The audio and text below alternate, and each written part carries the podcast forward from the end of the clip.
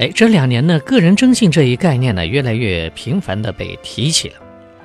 申请贷款、办信用卡都需要参考个人的征信报告。不过，对于自己的征信记录具体长啥样，很多人呢并未了解。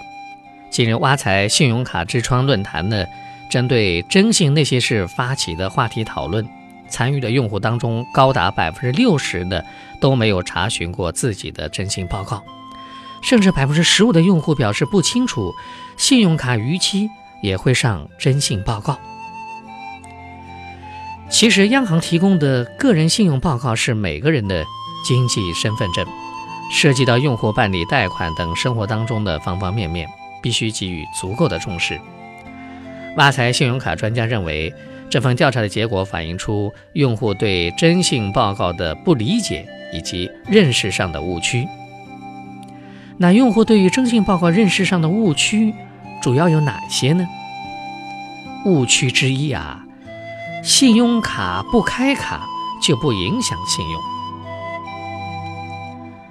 挖财信用卡之窗论坛用户小尼呢，最近查询了自己的征信报告，发现自己只有五张信用卡，但征信报告上显示账户数高达四十六个，还有一些完全不记得是如何办理的。信用卡记录，这让马上要贷款买房的小尼呢有点慌了。挖财信用卡的专家表示啊，用户呢申请了几家银行的信用卡之后啊，收到卡片以后呢就不想用了，认为只要不开卡就没关系，这是大大的误区。正常情况下面，发卡的机构啊，一旦审批核准，并且对申请人寄送了卡片。无论该卡是否最终被申请人激活使用，都会体现为征信报告当中的户数。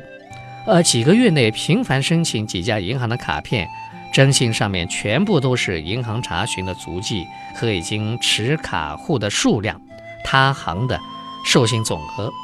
这对后期其他银行的批卡呢会有一定的影响。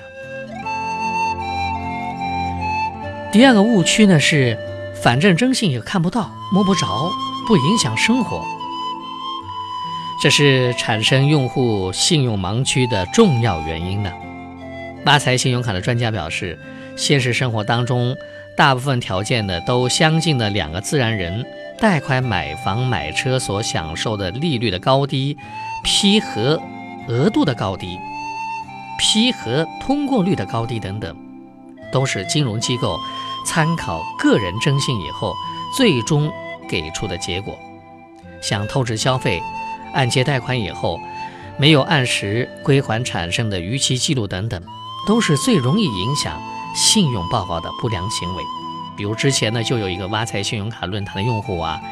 公积金缴费基数是九千多，公积金账户余额呢有十万多，但是由于有过多次的逾期，买房呢就是没办法。获批低利率的公积金贷款，最后啊，只好接受高利率的商业贷款了。另外呢，挖财信用卡专家也提醒了三类会影响个人信用却常常被忽视的信用卡行为啊，比如说信用卡的连续三次或累计六次逾期还款，或者长时间没有使用等原因导致产生的年费。没有按时缴纳，关联信用卡的手机停机或欠费而产生逾期记录，还有呢，身份证被他人冒用而产生信用卡的欠费记录啊。值得注意的是，有很多城市呢都将拖欠水电、燃气等公用事业费的信息也录入了个人的信用档案，严重的交通违法呢也会一并纳入不良的征信。